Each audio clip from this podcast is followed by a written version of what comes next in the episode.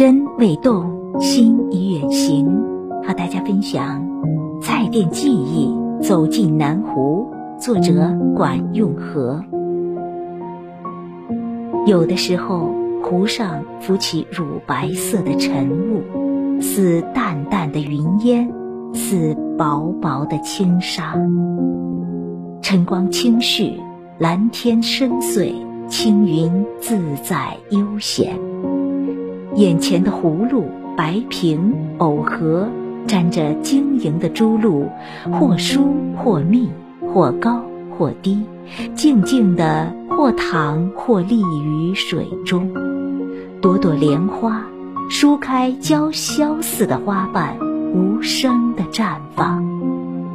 绿荷衬托着它的美态，清涟涟的湖水映照着它的倩影。活生生展出一幅彩色的工笔画，而远处的山峦则似隐又现，只看得到它的影子，省略去了繁文缛节，留下简洁的轮廓和神态。山色有无中，显得宁静悠远、缥缈空灵而含蓄，而这时的湖水。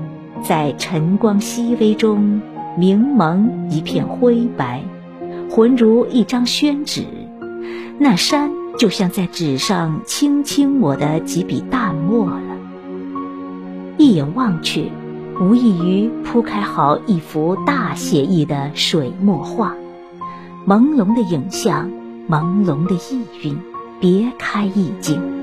充满了清幽恬淡的禅意和孤寂深远的意趣，可使人浮想联翩，思绪万千。